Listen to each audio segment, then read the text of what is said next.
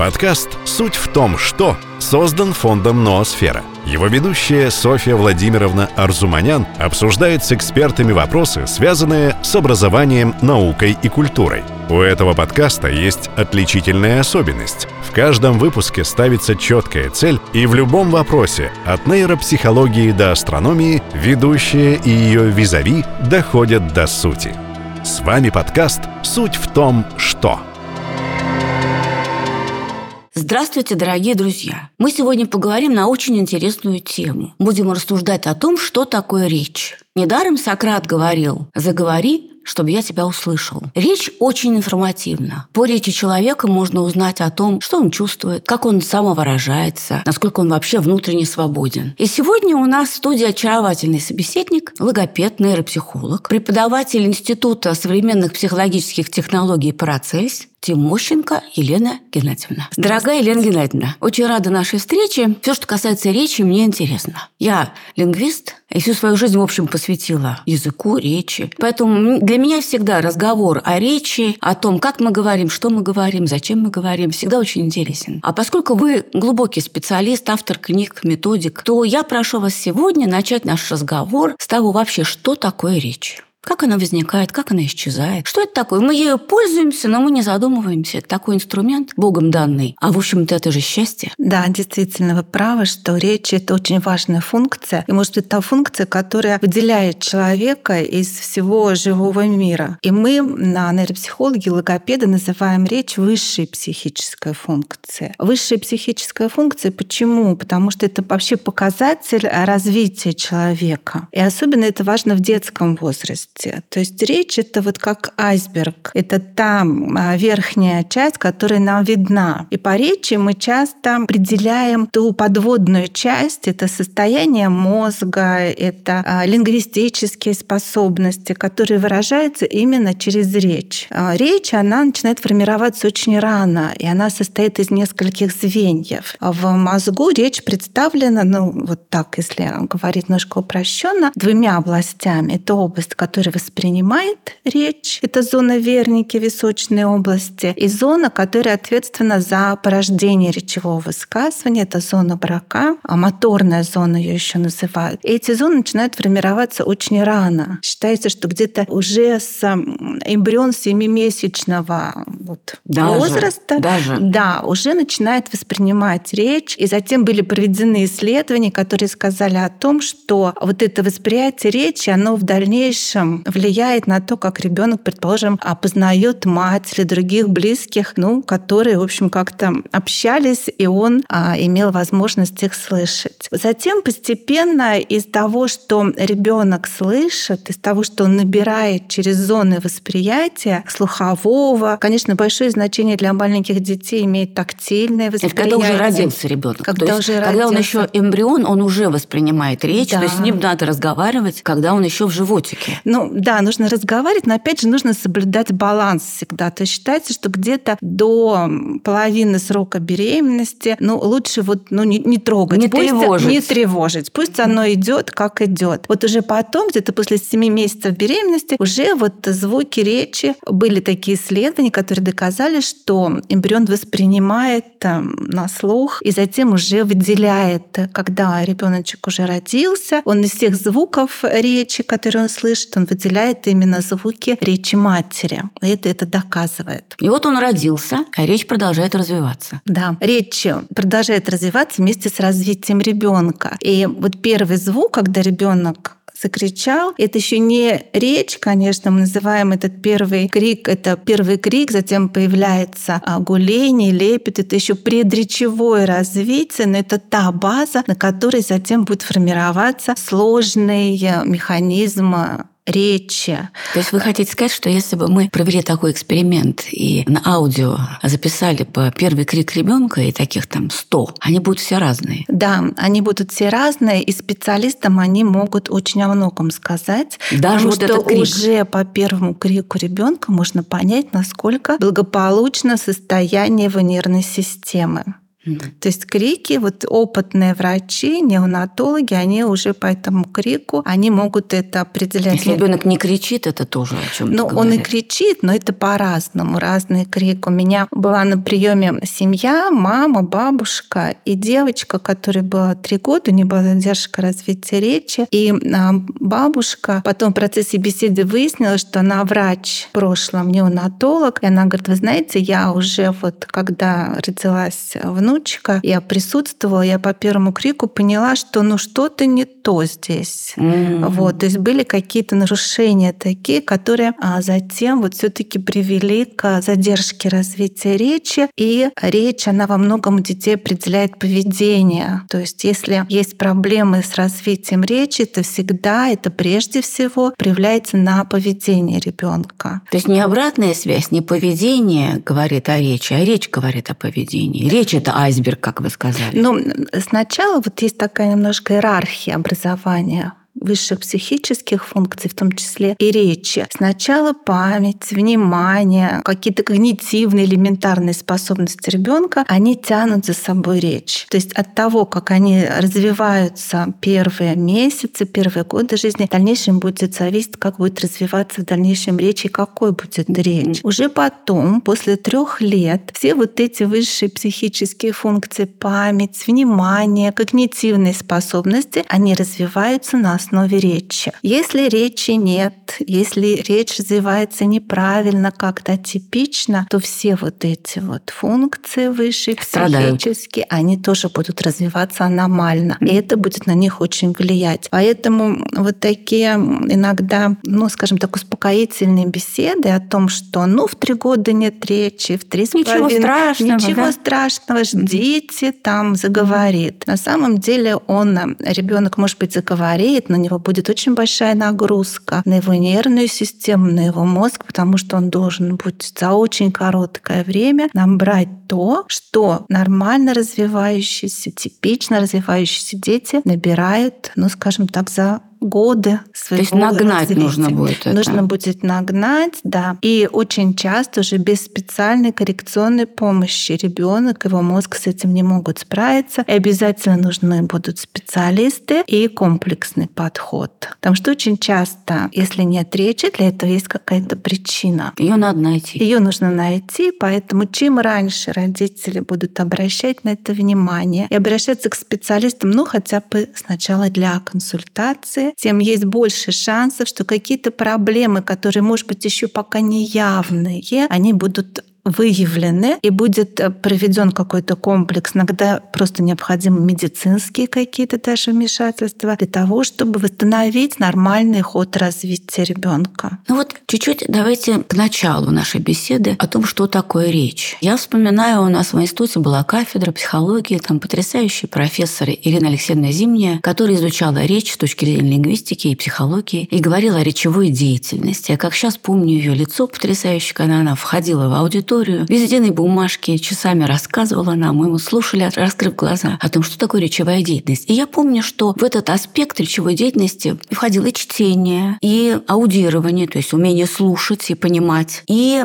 письменная речь, и устная речь, и внутренняя речь, даже перевод тоже считался речью. То есть что в вашем представлении речь? Я работаю в Центре патологии речи и реабилитации. Вот там Виктор Маркович Шкловский, ныне покойный основатель нашего центра, он говорил о том, что а, речь, она ну, не просто как вот определенная функция, а от речи зависит вообще все развитие. И речь — это прежде всего средство общения, средство коммуникации между людьми. А для людей на самом деле это очень важно. И когда мы имеем речь, что, может быть, мы об этом не задумываемся, да, но как все, что у нас есть, как говорят, то, что имеем, мы не бережем, а потеряем, плачем. И потому что а вот в нашем центре патологии речи и реабилитации, кроме того, что дети проходят курсы, еще и взрослые пациенты с последствием инсультов, травм, а, которые вот в результате этих мозговых катастроф теряют речь. И мы видим какая-то, в общем-то, проблема как, как это меняет жизнь не только самого человека, но жизнь и его окружения. То есть человек, который не может элементарно высказать свою просьбу, не может... Ни письменно, ни устно.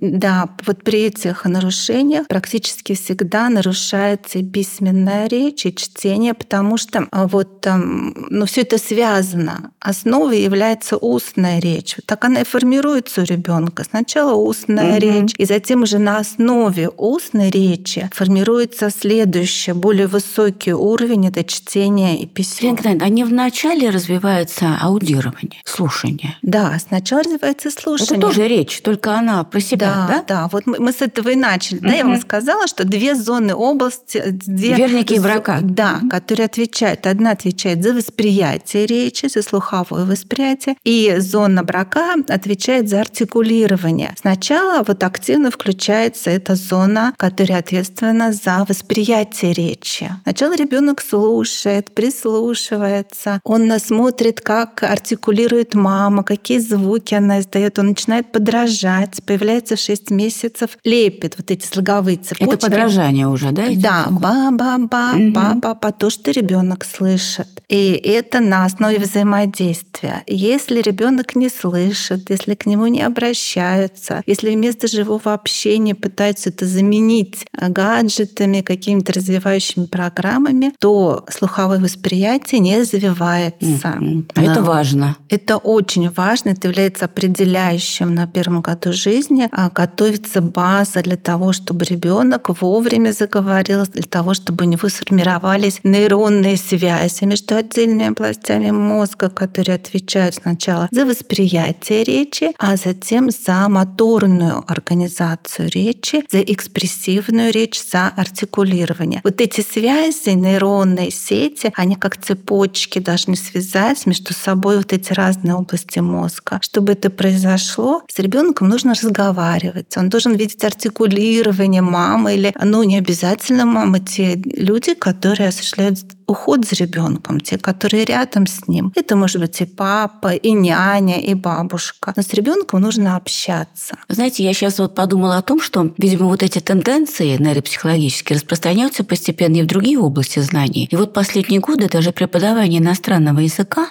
стало частично учитывать вот эту функцию головного мозга, и педагоги иностранного языка стали начинать не с грамматики, не с того, что выучи наизусть или изучи спряжение, а с того, что послушай. И первое время ребенок, особенно маленький, должен много слушать на иностранном языке. И пока, пока он слушает, как-то подключается, как-то он в эту волну входит, а потом ему легче уже повторять, артикулировать, говорить. Но в начале слушания, я думаю, это очень важная фаза в обучении и во взрослении ребенка. И я думаю, что родители сейчас вот должны послушать нас и понять, что это не только говорение, а это и слушание с пониманием того, что тебе говорят. Видимо, вот это важно. Да, конечно. И поэтому вот сейчас, э, к сожалению, есть такая тенденция, что дети, ну, родители приходят на прием, и говорят, что ребенок не слушает книги, он не вслушивается, он э, не заинтересован. Не концентрирует внимание, да, на этом? Не концентрирует внимание, да. Но все это формируется, и нужно помнить о том, что первую книжку, первую картинку ребенок должен увидеть еще даже до года. То есть он должен приучаться к тому, что ему читают. Сначала, может быть, короткие стишки, короткие сказки, и обязательно когда мы читаем книгу, нужно включать ребенка в этот процесс. Это называется интерактивное чтение. Вот у нас в издательстве СТ есть такая книжка, называется «Первое интерактивное чтение с нейропсихологическими заданиями». То есть там уже есть задания, потому что ну, многие родители, знаете, говорят, что ну я не знаю, как вот его там читать, о чем его спрашивать, какие задания. Поэтому мы, можно сказать, что все подготовили, нужно брать книжку, читать сказку и задавать вопросы, которые тоже Специалисты все уже подготовили для родителей. Да, желание должно быть.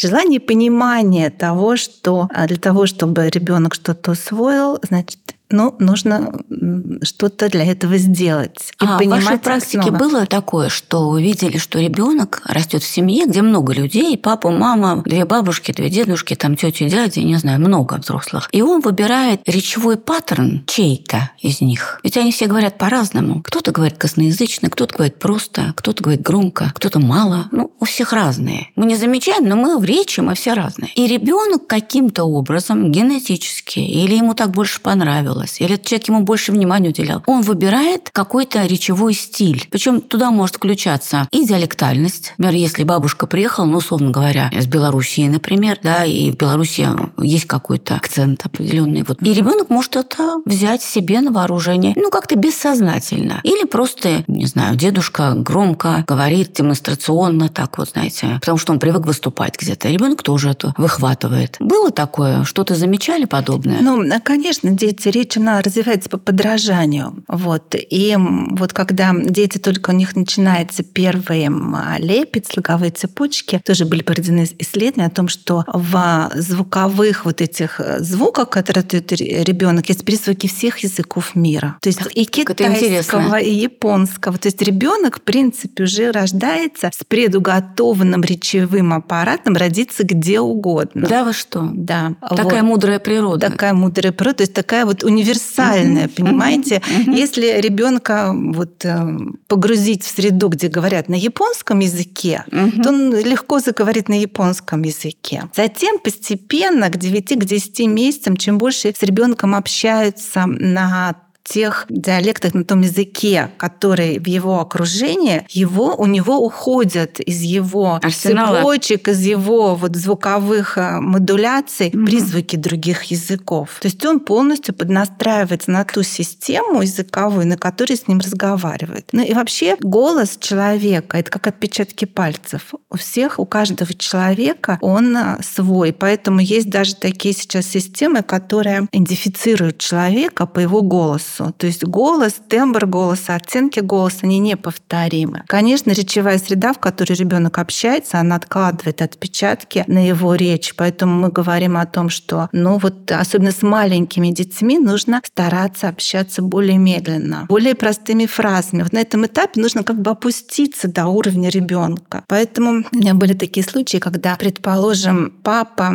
и мама очень высокообразованные, и они захотели, чтобы ребенок сразу погрузился вот в такой такую очень развитую языковую среду. В результате ребенок так и не начал говорить, пока родители не перешли на очень простой язык, на простые слова, простые фразы, те, которые доступны ребенку для повторения. В общем-то, это логично. Это то же самое, что предложить ребенку сразу где-то на брусьях выступать на Олимпиаде. Да. Он все-таки вначале должен сделать первые шаги. Да, и у меня такой случай был. Я иду, около машины стоит папа, открыто, значит, капот, и ребенок маленький спрашивает, что там, как мотор работает. И папа очень так а ты понимаешь, там такое масло, там замыкание. Я, я стояла, слушала, ничего не поняла. Ребенок тоже очень быстро опустил голову и отошел. Ну, нужно очень просто стараться объяснять простым языком. А ведь это трудно. Вот это трудно, да. Поэтому... Это то, что мы в нашей передаче пытаемся сделать. Простым языком объяснить какие-то сложные вещи, а это трудно. Это трудно, да. Намного проще нам всем разговаривать на наших профессиональных языках, да, поэтому вот и книги, и ваши книги, да, и книги, которые тоже я пишу, мы стараемся их делать для родителей. Адаптировать материал. Да, для mm-hmm. того, чтобы родители понимали, что и, главное, для чего они делают. Потому что часто, очень часто встречаешься с тем, что родители говорят, что они ну, ходят вот, скажем, к нейропсихологу, результатов нет. Да? Вот с чем это связано? просто, я думаю. Они просто да. не понимают, что уже есть результат. Да, очень часто они обесценивают тот результат, который есть, который на самом деле является, мы как специалисты видим, что он бывает значительным, а потом еще еще все-таки способный специалист объяснить, что и для чего мы это, это делаем. Другая сторона. Да. Угу.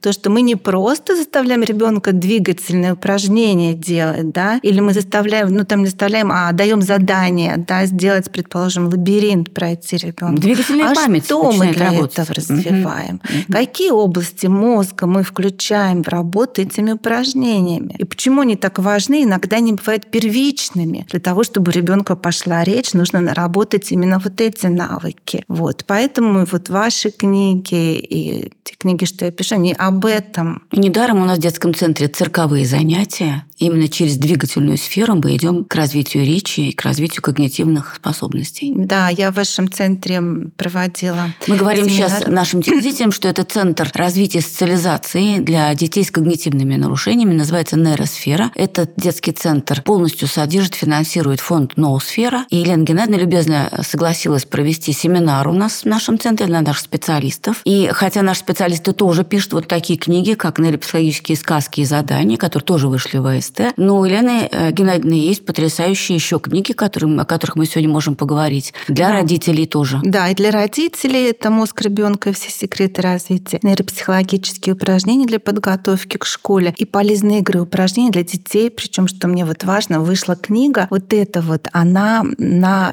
рассчитана на разный возраст. Вот так это покажем. Да, на разный было. возраст, начиная с года и до трех угу. лет, пять и семь лет, четыре и шесть. То есть родители лет. могут взять эти книги да. и ими по ним заниматься. Да, они могут посмотреть и в каком возрасте. Вот что очень важно, да, о том, что в каждом возрасте для ребенка нужны свои задания, свои упражнения. Вот именно нейропсихологический подход, о котором сейчас так много говорят, он это учитывает. То есть нужно соотносить особенности созревания развития мозга с возможностями ребенка и подбирать соответствующие задания упражнения. Ну вот, чтобы нам завершить эту часть, которая касается книг, вы пишете книги, мы пишем книги. Действительно, у родителей сейчас э, огромный выбор. Но чтобы было понимание, нейропсихологические книги обеспечивают именно развитие зон головного мозга. Вот эта книга об отважном дракоше вся построена на том, что каждое упражнение имеет своей целью развить какую-то зону головного мозга, какую-то функцию головного мозга. И когда ребенок проходит через эти 300 заданий, заданий, там 300 упражнений, то нейропсихологи и родители тоже видят результат. Развивается и память, и воображение, и восприятие, и внимание. Те функции, о которых вы говорили, все комплексно развиваются. Поэтому здесь для родителей сейчас выбор огромный. Но мы возвращаемся, мы начали с того, что ребенок вначале внутриутробно слышит речь и уже какие-то э, слышит оттенки речи мамы, голоса мамы. Потом он рождается, первый крик о чем-то говорит о многом, потом гуление, потом первые сказки, общение с родителями, проговаривание, проговаривание, вот эта артикуляция, которую он видит и так далее. Но, предположим, ребенку 6 лет. Вот я сегодня хотела бы поговорить, то, что ну, каждый год дети идут в школу в сентябре, и родители думают, что их ребенок будет сейчас отличником, а вдруг он приходит, там какие-то проблемки. Почему у ребенка 6-7 лет проблемы, которые связаны с речью? Какие это проблемы? И насколько их можно нивелировать? Но готовность к школе она складывается из нескольких направляющих. Это предметная подготовка, это что ребенок, чтобы ребенок умел читать, писать, элементарные математики. Это уже стало обязательным. Это обязательным. Они перед школой все проходят подготовку. Но, опять же, скажу, сталкиваюсь с тем, что не все. Поэтому вот учителям, я думаю, что в школе сейчас очень трудно, потому что дети приходят с разным уровнем подготовки. Это предметная подготовка, на которую, может быть, родители ну, обращают больше всего внимания, желая вот как бы, да... Ну, потому что это какая-то конкретика. Конкретика, да. То есть читает, пишет, значит, все к школе готов. Но есть еще психологическая готовность ребенка к школе которая складывается из его мотивации. Зачем он идет в школу, да, mm-hmm. над которой тоже должны работать родители. А вот и, как бы внимательно относиться к тому, что они говорят при ребенке, потому что очень часто проблемы детей, они, в общем, проблемы родителей накрывают детей, потому что они слышат тревогу mm-hmm. родителей, они слышат да, проговаривание не очень, может быть, оптимистичные родители, и это во многом из своего наклад... опыта родители своего опыта, из общения общение там с кем-то, тревога их прежде всего родительская, она накладывается на детей и передается. Потому что мы, родители, мы транслируем детям наши мысли, наши эмоции, заряжаем их нашими эмоциями. Поэтому родители должны к этому внимательно относиться. Ну и, конечно, прежде всего сами успокоиться по этому поводу. Это умение, психологическая готовность складывается из умения ребенка общаться со сверстниками, выстраивать отношения. Поэтому дети, которые не посещают детские сады, все-таки последний год рекомендуется, чтобы они пошли в детский Иначе сад. откуда этот опыт возьмется? Да, да, потому что когда откладывают все на школу, вот пойдет в школе всему научиться, нужно понимать, что для ребенка это большой стресс. В любом случае, самый подготовленный ребенок, он проходит период адаптации, это 2-3 месяца. И чем он будет более психологически устойчивый, тем лучше, быстрее пройдет этот период. Элементарное общение со взрослым, с учителем, умение подойти, высказать свои какие-то вопросы, пожелания. Немногие дети это умеют делать, это тоже очень важно. Сейчас так жалко детей стало. Вот вы говорите, у меня прям, знаете, вот на сердце такой дом. Действительно, ребенок оказывается в такой кризисной ситуации. Да, он один на один. Один на один с жизнью. чужими детьми. Там. Хорошо, если там, опять же, да, доброжелательно. Доброжелательный, познакомить, да, если это дети с одного двора, с одного класса, это одно дело. Как раньше это было. Да. Вангу гоняли все во дворе А и они же идут шли. все в школу. Да, а да. сейчас очень часто родители много тоже об этом говорят, реализуют, пытаются реализовать через детей свои амбиции, и детей записывают в школы очень высоким образовательным уровнем, изначально понимая, что ребенок не готов к этому. Вот буквально вчера у меня на приеме была мама с девочкой после первого класса. Ребенок не справляется с программой. Он закончил первый класс, но он не может ни читать, ни писать. Кстати, вот я им рекомендовала тоже ваш центр обратиться, потому что я знаю, что у вас комплексный подход. Дети И- начинают читать и писать, и да, говорить у и нас. Вот да. Именно комплексный подход и двигательный, Мгм. и логопеды, и нейропсихологи. И кинезиолог. И ки- Да, это очень важно. Вот. А мама ее записала в школу, которую она сама когда-то окончила, английское направление. И ребенок, ну просто вот, вы знаете, психологически раздавлен. Она в школу ходить не хочет, потому что она неуспешная, она не справляется с И программой. здоровье может пострадать. Конечно. И здесь и проблемы и с иммунной системой, ребенок постоянно болеет. Это всякие такие вегетативные нарушения, то, что если сложно, то организм всякие ищет лазейки, чтобы не ходить, чтобы ничего не Мгм. делать. Они без конца начинают болеть, дети. Вот. И у меня был такой тоже мальчик, у которого болел-болел, нужно все равно идти в школу. Мама говорит, нужно идти в школу, но растет у него бородавки на пятке, он не может идти. До такой Ну, степени Психосоматика. Да, то есть все начинает работать вот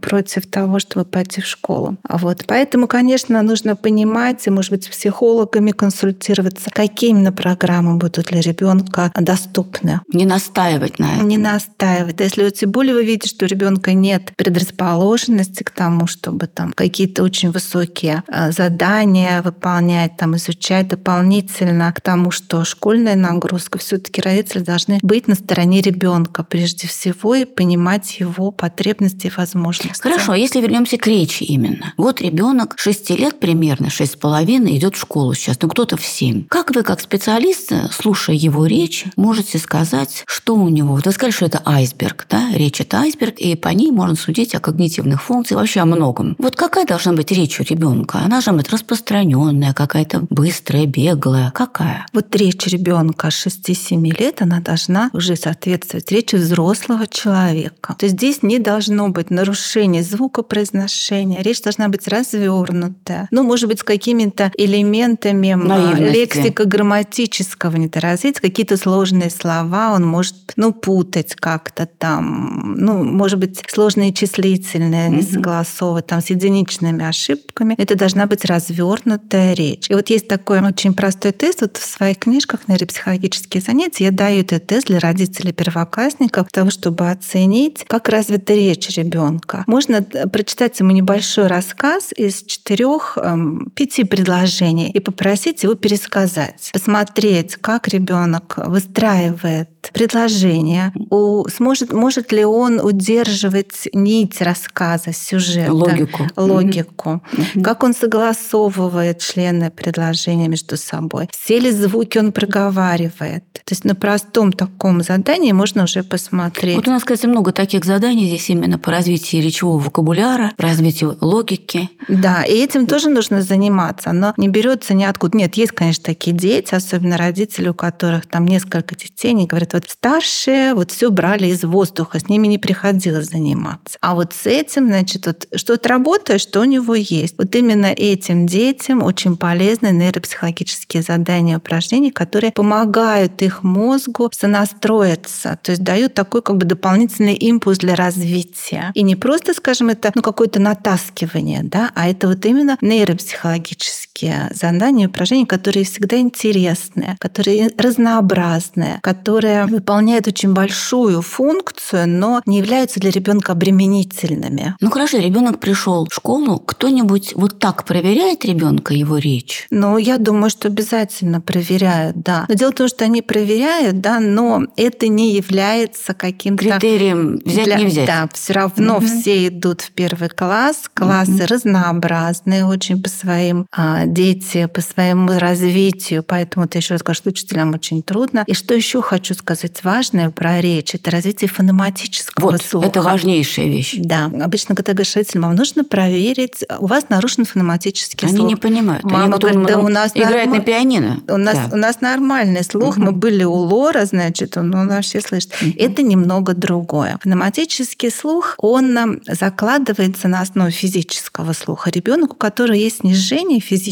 слуха, у него будет обязательно плохой фонематический слух, потому что это следующий этап mm. развития слухового восприятия. Mm-hmm. То есть, да, речь, вообще все высшие психические функции развиваются от элементарного, от простого к более высшим формам. Вот фонематический слух — это высшая такая форма слуха речевого. И на основе фонематического слуха ребенок учится и читать, и писать. Он учится контролировать свою речь, свои произносительные возможности. Потому что дети, у которых нарушено звукопроизношение, они часто не контролируют это в речи. Им кажется, что они говорят правильно. Тоже. Да, потом, когда дети вот с такими нарушениями фонематического слуха, звукопроизношения приходят в школу, начинают писать все эти ошибки у них на, в тетрадях, в их работах. Потому что когда мы пишем, мы опираемся на проговаривание. Если он слышит, предположим, на столе кашка, а он слышит и проговаривает как каска, то он так и будет писать там на столе каска. Там у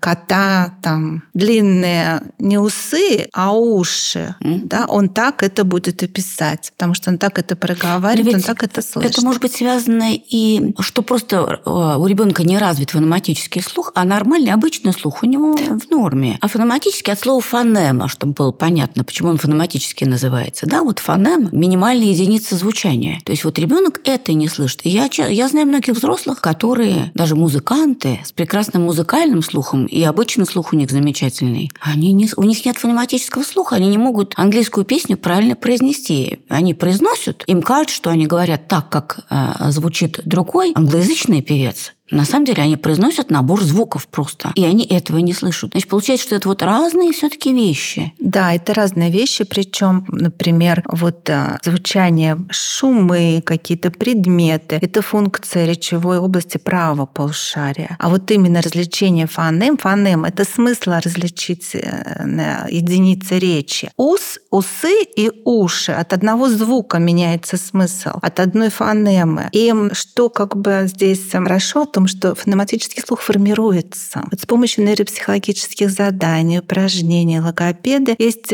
методики, которые хорошо развивают фонематический слух. И мы хорошо можем помогать таким детям, особенно если это до школы. Представляете, вот где-нибудь объявление. Заходите, развивая фонематический слух. Люди скажут, что это такое? То есть настолько нет осознанности в этом вопросе у большинства людей, что просто люди даже не поймут, о чем это. Поэтому это, конечно, надо объяснять вот такие вещи. Ну, в этом случае, знаете, как проще сказать, если ваш ребенок делает ошибки на письме, приходите, я ему помогу. Да, да. Но с другой стороны, мы хотим, чтобы родители знали эти а, Поэтому, термины. Да. Это важно. Поэтому мы с вами об этом говорим и пишем книги. Вот. И сейчас хочу сказать, что очень много родителей уже приходят с этой информацией. То есть они а, озабочены, да, они вот сейчас, например, к специалистам, вот у меня был даже ребенок 7 месяцев, на консультации, и мама говорит о том, что у нас были проблемы в родах. Я вижу, что ребенок позже развивается, у него нет а, лепета, гуления. Да, я хочу как бы понять и помочь, чтобы в дальнейшем не было трудностей. И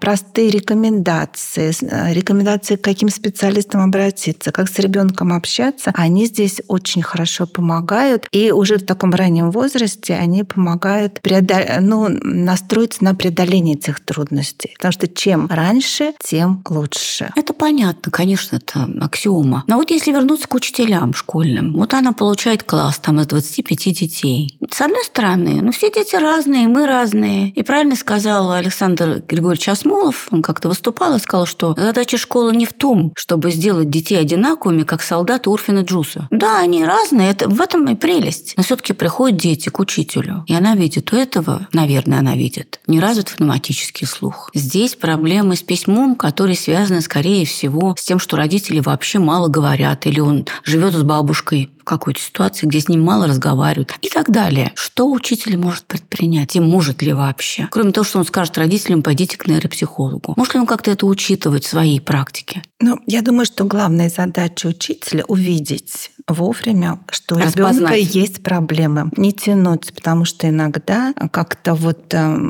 из-за хорошего отношения и еще из-за чего-то, то есть таких детей тянут, тянут, тянут, а тянуть их не нужно, им нужно помогать, а помочь им может только специалист. Ну, скажем, учитель, он учитель, он не обладает этими знаниями по нейропсихологии, по логопедии, этому ребенку нужен специалист. Иногда ну, небольшой курс, небольшое количество занятий, они могут помочь справиться с этими трудностями. Ну, может быть, мы могли бы вооружить учителя, хотя бы дать ему 3, 4, 5 каких-то критериев, по которым он может судить о речи ребенка. Именно о речи сейчас речь. Речь о речи. Ну, например, посмотреть на ребенка на его объем лексический объем словаря. И в случае чего он говорит себе или родителям, бедный словарный запас у ребенка, да, плохо запоминает, значит, память недостаточно развита. Может быть, у него какие-то особенности диалектальные или какие-то особенности, связанные с каким-то социумом, в котором он живет. Может быть, он билингв, например, и в доме говорят на разных языках, и поэтому у него идет вот какое-то нарушение грамматических функций. То есть, может быть, стоит проводить какие-то такие краткие семинары для преподавателей, для учителей, чтобы они хотя бы тоже, как и родители, были вооружены вот этой терминологией, понятийный аппарат им дать. Ну, я думаю, что это очень полезно, конечно, было бы для учителей. Вот сейчас приходят на курс по нейропсихологии в институте, что я читаю, и учителя, и воспитатели. То есть они все говорят о том, что дети стали другими, особенно те, кто долго работает с детьми, у них другие нарушения, у них другие проблемы, с ними нужно работать по-другому. Поэтому учителя, конечно, должны обладать набором вот этих знаний, что такое фонематический слов, как его распознать, может быть, дать несколько а, дополнительно ребенку упражнений хотя бы порекомендовать маме какую-то литературу, там, проделав, не просто давать переписывать, делать тексты там бездумно, а вот именно сделать выборку, какие у ребенка ошибки. Это могут быть ошибки на письме, это то, что мы с вами говорим, фонематические. Это могут быть связаны с зрительным гнозисом, зрительно-пространственным вот восприятием. вот это тоже ведь имеет какую-то связь. Конечно. Здесь, и причем она может быть разных. Может фонематическая быть, может быть оптическая, что ребенок для него буквы одинаково пишутся, скажем, что У, что Д, которые близки по написанию. Тоже дать какой какое-то направление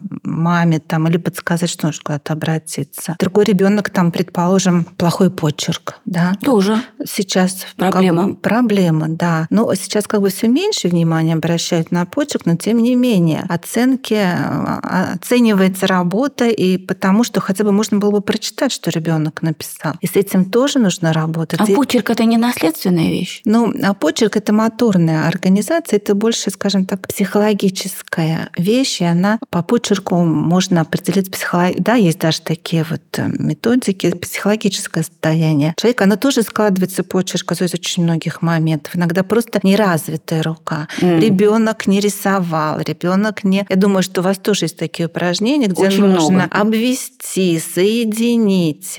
Здесь есть упражнения одной рукой, потом двумя руками. Вот, Еще. да, это двумя руками, это на развитие полушарного взаимодействия. Mm-hmm. Причем а, и в разном возрасте разные задания должны быть. Почему у детей, вот, которые сейчас идут в школу, они очень многие испытывают такое негативное отношение, у них нет мотивации, потому что загружают родители детей непомерными заданиями. Очень рано их, они уже с трех лет начинают им давать такие задания, которые, пытаясь как бы сделать их более развитыми и более образованными в кавычках, они их загружают тем, с чем их мозг не справляется, наступает энергетическое истощение. Это ярмарка тщеславия, я так понимаю. Да, то, что я не да, вот да, ты, да, ты да, добьешься. Да. Или наоборот, вот мы такие, значит, ты давай за нами там подтягивайся. Хотя вот когда разговариваешь с такими людьми, они рассказывают о том, что до школы их заставляли, там, ну, музыкальная школа, а это спорт. Все заставляли? Ну, сначала, да, на какое-то mm-hmm. время нужно, чтобы заставляли. Спорт, музыкальная школа, рисование. Причем до пяти лет нельзя детей учить рисовать. Они должны брать карандаш и просто, рисовать. и просто рисовать. Пусть mm-hmm. эта трава будет красная, море зеленое. Это дело ребенка. Это дело ребенка, это развитие его творческого потенциала, креативности его креативности. То, что сейчас очень востребовано, да, то, что все сейчас хотят, чтобы были креативные сотрудники, чтобы они могли какие-то свои идеи новые, ни с чем не сравнимые. А для этого надо не зажимать. Не зажимать детей. и давать. Вот, креативность, она очень рано развивается. Э, рисуем, э, сочиняем, э, пишем. В этом миру китайцев очень давно, когда чинов... ну, был конкурс на чиновников, да, там, чтобы занять высокий пост. Экзамены сдавали. Экзамены. Были угу. два экзамена, да, знаете, наверное, это каллиграфия и стихосложение. Сдать было невозможно. Сдавали по много лет, чуть ли не по 10-15 вот. лет сдавали этот экзамен. Вот, то есть это вот, можно сказать, эти основы такие базовые, на которых можно уже в дальнейшем наложить любые знания. Mm-hmm. Но это вот творчество, и это способность э, владеть э, мелкой моторикой, а мелкой моторикой – это и крупной моторикой. Ну вот смотрите, мы уже с вами пришли к рисованию, у нас масса тем, которых можем касаться, но все таки я возвращаюсь к речи. Мы начали с того, что ребенок еще с внутриутробного периода воспринимает уже речь, она у него формируется и в первом классе. И как говорят э, нейропсихологи, я слышала такую фразу, что речь у нас на кончиках пальцев. То есть вот если мы развиваем наши пальчики, то развивается речь. И получается, что ну все просто. Надо собирать лего, надо кататься на дельфине, надо вышивать, и так далее. И речь разовьется. Это так? Или все сложнее? Нет, все, конечно, намного сложнее. Это, скажем, немножко такие помогающие для развития речи вещи. То есть речь, она э, не развивается от кончиков пальцев. Просто там моторные области, которые ответственны за мелкую моторику и за органы артикуляции, которые отвечают за артикулирование, они находятся рядом и взаимно друг на друга влияют. Для того, чтобы ребенок заговорил, с ним нужно разговаривать. Нужно, чтобы он видел артикуляцию, как мы с вами говорили. Он должен слышать красивую, четкую речь родителей, которая соответствует по содержанию его возрасту. Он должен видеть артикуляцию и то есть если еще... не разговаривать и при этом вязать с ним или кататься на дельфине, он не заговорит. Он не заговорит. И давайте мы будем складывать пазлы, чем так часто увлекаются родители. То есть у вас такое практик, в практике Было тоже были такие такое, случаи? Да, когда папа пришел с девочкой, которая уже четыре с половиной года, но которая практически не разговаривала, речь ее была на уровне двухлетнего ребенка. Четыре с половиной это много? Это много, это уже речь должна быть практически на уровне взрослого, взрослого. человека. Угу, угу. И папа с гордостью говорил, ну не говорит, но она пазлы складывает там 200 штук я говорю, ну и что, что она складывает пазлы? Вы при этом с ней разговариваете? Нет, она сидит тихо и вот может прям полдня сидеть складывать пазлы. И как это удобно, правда? Можно не Очень разговаривать, удобно, да. она там складывает. Кому-то гаджет удобно дать, кому-то пазлы, но лишь бы ребенок не трогал. Но дело в том, что ребенок в это время не развивается. Его речь развивается только в результате общения. Причем не просто повтори, а нужно давать варианты ответов, нужно вступать в диалог, нужно давать какие-то такие а, немножко сложные ситуации, чтобы ребенок мог подумать и сказать не шаблонно. То есть а моделировать такие моделировать, ситуации, да, да угу. придумать свой ответ, предположим, высказать свою точку зрения, что очень важно, вот. И вот именно в процессе общения обязательно нужно а, при том, что наша жизнь безумно сложная, мы заняты, обязательно уделять время общению с детьми. Это не только психологическое здоровье, но это развитие их речевой системы. А речевая система — это высшие психические функции. То, с чего мы начали сегодня. Да. То есть это, вы знаете, такой... Лен, Лен, ну получается, что такие люди, у которых очень развитая речь, как Пушкин, например, получили правильное воспитание ну, речевое. Ну, ну, раньше... Есть физическое воспитание, да, вот говорят, есть как это, какие-то еще виды воспитания. А вот речевое, наверное, тоже есть. Да, но ведь раньше это прям система была, да, развитие детей. Ну, во-первых, за правило было учить стихи. Да. Учили много стихов, причем чуть ли не каждый день нужно было выучить по одному стихотворению. Сейчас на приеме, когда ты просишь ребенка рассказать стихотворение, чтобы оценить да, его речь, дети не знают стихов, да, они не могут ни одного стихотворения вспомнить. А почему? И вот уже начинаешь, ну расскажи хоть что-нибудь, ну расскажи хоть про Деда Мороза. Это причем первоклассники, второклассники, они не могут вспомнить. Ну, во-первых, я думаю, потому что не учат с ними стихи, не повторяют, да, что что выучили стихи, но и память у детей слухоречевая. Раз дети плохо говорят, то не развивается слухоречевая они память. Они смотрят в экран, поэтому им это не Да, они не... смотрят в экран, эти вот мелькания, которые не несет вообще никакой смысловой нагрузки, только отвлекает мозг, его энергетические способности от тех задач, которые мозг должен решать детей, mm-hmm. начиная там с трех лет, а иногда видишь, что в коляске ребенок, который еще, я не знаю, там даже не ходит, а ему же туда вот телефон э, дают, чтобы лишь бы он его не отвлек. То есть с ребенком надо разговаривать, и повезло тому, у кого такие люди, как у Пушкина, в виде Алины Родионовны, там дяди писателя, папы писателя, там а, мамы высокоразвитой, который получал вот эти образцы, видимо, речевые, ему было на что опереться, ну и сам от природы был способный. А я даже знаю, что был такой случай, когда Жуковский пришел в гости к Пушкиным, и Пушкин был совсем маленьким, он взял его на руки и сказал, ох, какой кудрявчик. А тот три года ему примерно было, сказал, зато не рябчик.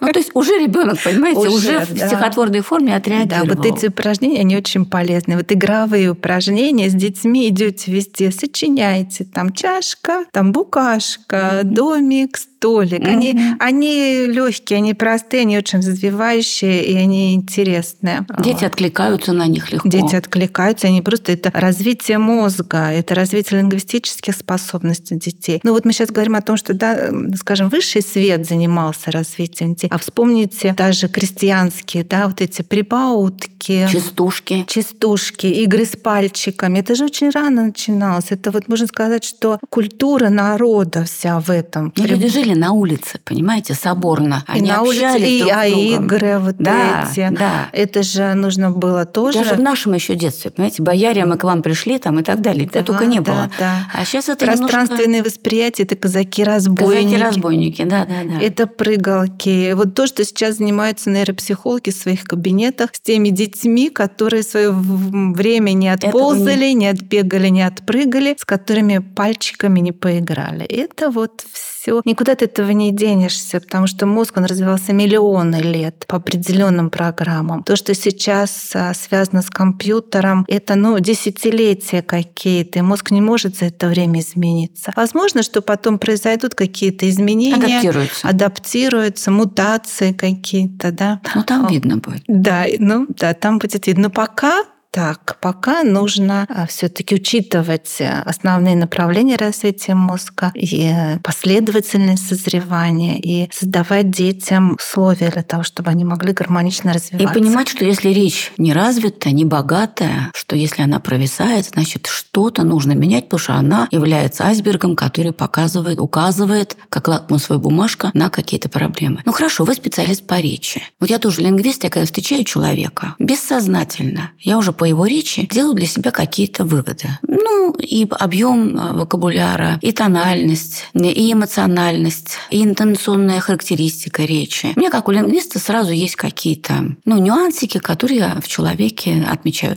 Ну, это так же, как на человека смотрит милиционер, он тоже отмечает какие-то вещи для себя, думает, этот вряд ли нарушает, а вот этот может нарушить. Да? Но у нас есть профессиональный взгляд. Может, он немножко деформированный, но он такой. Вот вы, как специалист по речи, встречаете человека, маленького или большого. Даже не на приеме, даже просто по жизни. Есть у вас уже какая-то картина мира, картина этого человека? Ну да, она, конечно, есть картина, но, ну, конечно, в основном я это вот на приеме, да, когда приходит ребенок с родителями, и они тоже говорят о том, что ребенка запинки в речь. И я слышу, что папа и мама говорят так быстро между собой, mm-hmm. что я не успеваю даже иногда уловить смысл слов. Это, ну, для меня это вот в профессиональном плане какой-то такой Указание показатель. Да. Угу. Или, предположим, там ну, сразу видно, да, речь очень такая неразвитая, простые предложения. Ну, понятно, что в этом случае сложно ждать, что ребенок заговорит какими-то развернутыми фразами, что у него будет такой вот лингвистический склад ума. Но если только он не попадет, там, может быть, к хорошим преподавателям, у него есть какие-то способности, которые затем разовьются. Вот. Так все из семьи получается. Да, у маленьких детей. Но наследственность генетически где-то на предрасположенность считается 50 на 50. Но даже самый талантливый талантливый ребенок, попадая в семью, в которой нет социальной востребованности, его способности, они не развиваются. И где-то как это? Как это? К 8 годам у ребенка уже 80% его способностей реализуются. То есть если с ребенком никто не разговаривает, его речь не разовьется. Не разовьется, вот что имеется. Даже если он был рожден с потенциалом Пушкина. Если он не попадет в речевое окружение, среда, которая будет э, он его останется стимул, Маугли. Он останется, ну, образно выражаясь, Маугли, конечно, те, с которыми совсем не разговаривают. Ну, ну с неразвитой речью. Неразвитой так речью. Но были у вас случаи исцеления чудесного? Ну, чудесного нет. Это чудесное исцеление всегда проходит очень большие затраты, эмоциональные и э, профессиональные. А кто сказал, что чудо происходит без эмоциональных затрат? Ну, по-моему, чудо это вот смахнул палочкой. Чтобы взмахнуть, ее надо найти вначале эту палочку, освоить. Ну, конечно, были. И они думаю, что у каждого специалиста на памяти есть такие моменты. Вот случай тоже вспоминается мне. Два с половиной года я встретилась с этим мальчиком, у которого был аутизм. Я думаю, что сейчас многие обеспокоены вот этими проблемами, потому что очень много детей появилось с аутичным спектром. Вот родителям был выставлен ребенку этот диагноз. И я думаю, кто хоть немного знаком с такими детьми, он понимает, во что превращается жизнь окружающих. Это постоянные крики, постоянные истерики, раскидывания. Это невозможно накормить ребенка, потому что у него избирательность везде существует. И занимаясь таким ребенком, тоже нужно подход разносторонний. Прежде всего, это у детей с аутизмом страдает эмоциональная заинтересованность в контактах. И первый контакт, на который ты выходишь с этим ребенком, он бывает иногда таким определяющим. Только ребенок остановился, он перестал, как мы говорим, ходить по стенам, раскидывать горшки с цветами. Он остановился, посмотрел, что ты делаешь. Это может быть любое какое-то задание, упражнение. В этом случае это были, знаете, такая коробка, коробка, и в ней была рассыпана крупа, греча. Я вот сидела пальчиком, рисовала, проговаривала, потому что этого ребенка невозможно насильно привлечь. Mm-hmm. Его нельзя посадить рядом. Он подойдет тогда, когда ему станет интересно. То есть на первых этапах ты делаешь все, что должен делать он. И вот у него появляется интерес, ты его смог этим увлечь, и он начинается включать, начинает включаться. Сначала он пальчиком вместе с тобой двигает. То есть он подошел? Он подошел Просто... на минуту, встал, посмотрел, потрогал пальчиком эту крупу и попытался что-то сделать. Отлично, замечательно. Начинаем что-то другое. И опять ушел там раскидывать игрушки, мычать, кричать. Нужно что-то еще другое, чтобы опять его привлечь. И у меня был такой, знаете, ручка такая с фонариком. Да. И вот у них была дома стояла такая палатка, знаете, детские палатки. Да. Вот я забираюсь в эту палатку, начинаю там вот этим огоньком бегать. Он опять остановился, заходит ко мне в эту палатку, ему стало интересно. И вот там я уже включаю свет и начинаю делать то, что мне нужно. Я начинаю ему подкладывать какие-то картинки, пытаюсь с ним проговорить. То есть вот такой очень интересный... Мягкий такой подход. Мягкий подход. И он не насильственный, а очень учитывая интересы ребенка и понимая, да, я всегда знала, к чему я иду, что мне нужно, поэтому очень часто занимаемся, наши занятия с маленькими детьми — это игра. Но через игру мы осуществляем все наши коррекционные вопросы. И через какое-то время у этого ребенка появились первые слова. Я помню, для меня было таким счастьем, когда была весна, он вышел в сад и несет цветок и говорит, а это для Елены Геннадьевны. Mm-hmm. Знаете, это, это чудо. просто, во-первых, это речь, потом mm-hmm. это желание коммуникации. И потом это эмоциональный Добро отклик. Вот это. Да, угу. то есть вот это вот его негатив, когда он ну, ни с кем не хотел даже с близким взаимодействовать, вот это открывается. И это именно благодаря речи. Когда ребенок заговорил, когда он стал выражать свои потребности, он мог сказать, чего он хочет, и главное, чего он не хочет. Он мог выразить как-то свои чувства через слова. Меняется все. Меняется психика ребенка, меняется его поведение. И поэтому вот значение речи нельзя переоценить. Ну вот в детском центре нейросферы тоже был ребенок. Вообще уже было какое-то количество детей, у которых произошел запуск речи. Они совсем не разговаривали, когда пришли в центр. Но программа у нас длится три месяца. Вот за эти три месяца идут глобальные изменения. Программа большая, насыщенная. И мы уже говорили, и цирковые тренеры, и арт-терапевты, и нейропсихологи. И вот был ребенок, который не говорил, потом он стал что-то так, как будто произносить какие-то слоги, потом какие-то отдельные слова, ну так ситуационно уже под какую-то ситуацию. Потом стал разговаривать разговаривать с плохой логопедией, но разговаривать. Потом запел, потом пошел в школу. Ну, для мамы было это чудо, а ему уже было тогда, знаете, лет 9, наверное, такой большой. Угу, вообще, а потом он позвонил директору детского центра по телефону и сказал, вы знаете, я пошел в бассейн и музыкальную школу. И мы тоже, для нас это было такое счастье видеть. Одно дело, когда маленькие изменения к лучшему, но они есть, наверное, может, нет. А когда вот такие четкие, когда ребенок вышел из тени, пошел в школу, обрел друзей, ну, это прям жизнь поменялась. Да, я говорю, что это прям вектор развития ребенка меняется. И это речь. И это речь, да. И вот этот мальчик тоже, они пошли в очень серьезную гимназию, и он тоже музыкой занимается. И вот каждый год, 1 сентября, он звонит и рассказывает о том, что я пошел во второй класс, я пошел в третий класс. Это, конечно, для специалистов очень большая награда. Это когда... надо любить детей, любить свою работу. Ну, да, для этого мы и работаем. У вас э, совершенно бархатная манера общаться. Я думаю, что это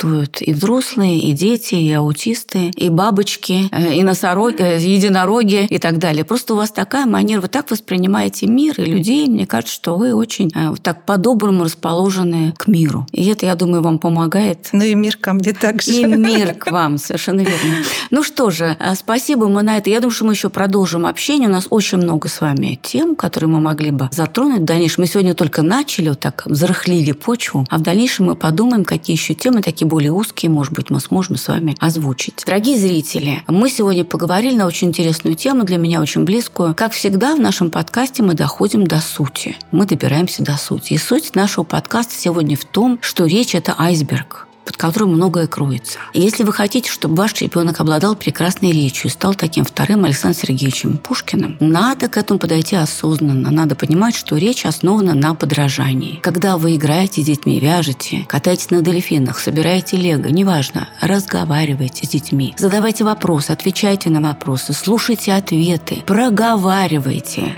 В этом залог успеха. Будьте счастливы и будьте красноречивы. До свидания. До свидания. Спасибо.